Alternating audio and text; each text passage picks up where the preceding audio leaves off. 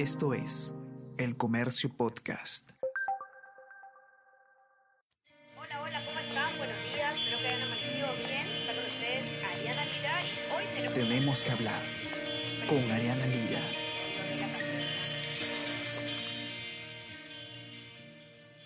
Hola a todos, ¿qué tal? ¿Cómo están? Espero que estén comenzando su día de manera excelente. Yo soy Ariana Lira y hoy tenemos que hablar del eh, pedido de confianza que hizo ayer el primer ministro Guido Bellido en el Congreso de la República. Expuso durante un poco menos de tres horas el premier la política general del gobierno. Vamos a, ver algunos eh, lineamientos importantes del, del, discurso en un ratito más. Y luego, bueno, eh, fueron, fue, los congresistas participaron en en, la ronda de intervenciones y finalmente eh, se suspendió la, la sesión hasta hoy, viernes a las 9 de la mañana, donde van a terminar los congresistas de exponer los que han pedido la palabra y luego se va a pasar a que los ministros de Estado puedan eh, responder los cuestionamientos y terminada esa etapa se pasa ya a votar a favor o en contra de la confianza. Gran ausente en el discurso fueron los cuestionamientos eh, y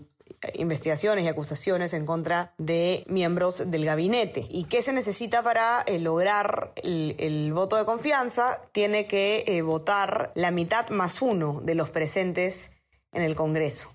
¿No? Hasta el momento, eh, bueno, sabemos que Juntos por el Perú eh, va a apoyar, eh, junto con Perú Libre, la confianza, lo más probable. En el caso de Fuerza Popular, Renovación Popular y Avanza País, no se va a votar a favor de la confianza, se va a votar en contra, como ya se ha anunciado. Y, bueno, dos partidos que inclinarían la balanza son Acción Popular y Alianza para el Progreso. Esto lo ha explicado exhaustivamente Martín Hidalgo en, en, nuestra web, así que lo pueden encontrar, porque son dos partidos que aún no han definido su postura, que suelen tener posiciones un poco más moderadas al momento de votar. En Acción Popular se ha dicho que aún no hay una decisión, de hecho se habla de que quizás está, está dividido entre algunos eh, que van a votar a favor y otros en contra. En el caso de Alianza por el Progreso, el, el vocero de la bancada, Eduardo Saluana, dijo que en regiones, los congresistas eh, de regiones de, de su bancada este, querían votar a favor de la confianza y eh, si bien aún no han definido una posición en la bancada, eh, dijo que era eh, posible que haya una votación a favor. Así que está por verse cómo, cómo va a transcurrir esta sesión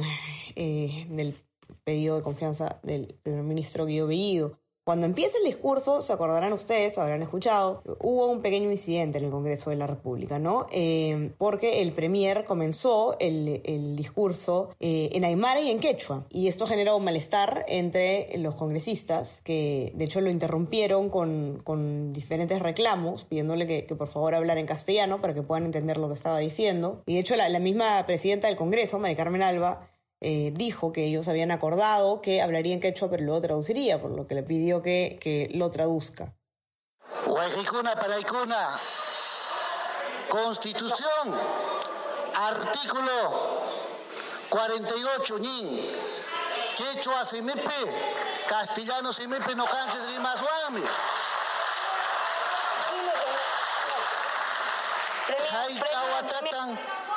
Disculpe, Premier. Un favor. Ver, voy a, sí, voy favor. a hacer uso en Quiero, castellano. Por sí. favor, sí. le agradeceríamos toda la representación nacional, porque yo tampoco lo entiendo, que eh, de aquí en adelante, ya que hizo el saludo en quechua, pueda hablar en castellano, por favor, como quedamos con la mesa directiva.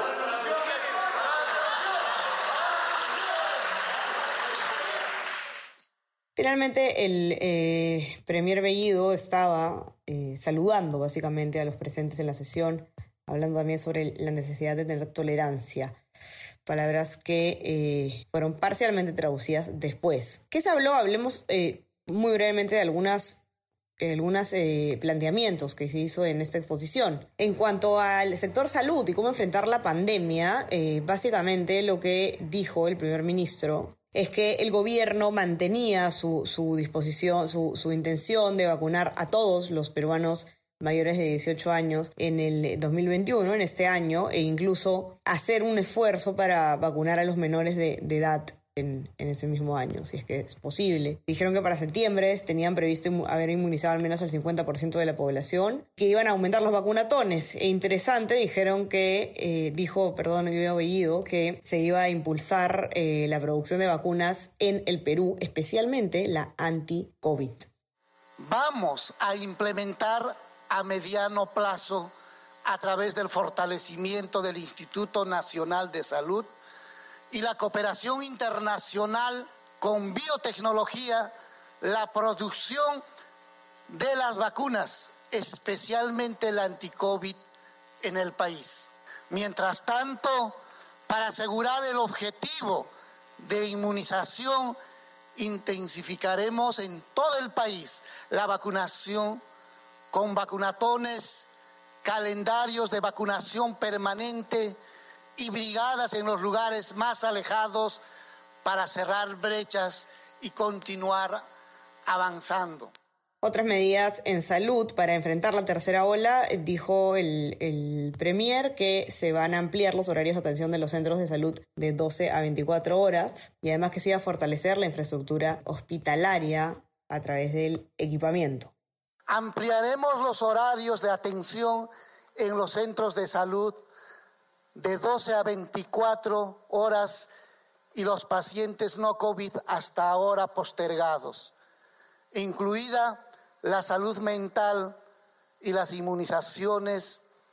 Debemos fortalecer la logística de los establecimientos con un criterio preventivo, dotarlos de concentradores de oxígeno, equipos de rayos X, etcétera. Por otro lado, en cuanto a educación y retorno a clases, el primer ministro recordó que, que, el gobierno ha dispuesto la declaratoria de la educación pública en estado de emergencia. Esto quiere decir que a través de un decreto supremo se declara en emergencia todo el sistema educativo a nivel nacional. Y bueno, ha explicado el premier que esto significa que se va a aprobar a través de una resolución ministerial el plan de emergencia educativa. La principal novedad es que se contará con un presupuesto incremental que permitirá actuar con equidad y oportunidad ante las necesidades de aprendizaje de la población más vulnerable, rural, pueblos originarios, población afroperuana, periferias urbanas y zonas críticas de frontera.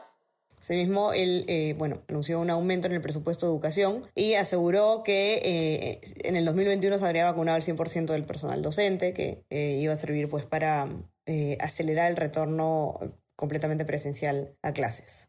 En cuanto a reactivación económica, eh, bueno, se anunció que, iba a haber que iban a presentar en el gobierno, desde el gobierno un proyecto de ley para fortalecer y modernizar el Banco de la Nación. ¿Qué quiere decir esto? Iban a permitir que el Banco de la Nación pueda eh, otorgar créditos eh, a tasas competitivas a los peruanos en, en, aquellos lugares donde la banca privada no tenga oficinas. O, o no, no, las hayan cantidades suficientes. Por otro lado, se habló de ejecutar proyectos de inversión para reactivar la economía. Eh, de hecho, habló de, de, proyectos de inversión por 700 millones de soles en pequeñas obras municipales y mil millones de soles en arreglo de, trochas. Eh, bueno, se, se, volvió a hablar de, la, de esta llamada segunda reforma agraria, ¿no? Y dijo que no, no se trata de expropiar tierras, sino hacer llegar servicios de calidad a tiempo, que básicamente lo que implica esa segunda reforma agraria es una mayor capacitación y tecnificación de, de, los trabajadores del. Bueno, se dijo también que se iba a priorizar el destrave de, de, proyectos como Chavimochic, Majesiguas, por ejemplo, que estaban trabados para la redundancia. Y en cuanto al gas y al petróleo, el Premier dijo que eh, el Estado iba a participar en todas las actividades de estos rubros. Esto y más, porque hay muchísimo más que comentar, lo pueden encontrar en la cobertura especial que hemos tenido sobre el pedido de confianza Guido Bellido en nuestra web ecomercio.pe y, y también por supuesto ya saben que pueden encontrar todas nuestras notas en nuestra versión impresa los que tienen acceso. Manténganse conectados que tenemos hoy nuevamente un despliegue especial eh, de cobertura, así que van a tener análisis, entrevistas, crónicas y todo lo que puedan encontrar sobre este pedido de confianza. No se olviden de suscribirse también a nuestro WhatsApp El Comercio te, informa si quieren recibir lo mejor de nuestro contenido a lo largo del día. Y también estamos en Spotify y Apple Podcast para que puedan escuchar todos nuestros podcasts. Que tengan un excelente día. Conversamos. Chao, chao. Esto fue Tenemos que hablar.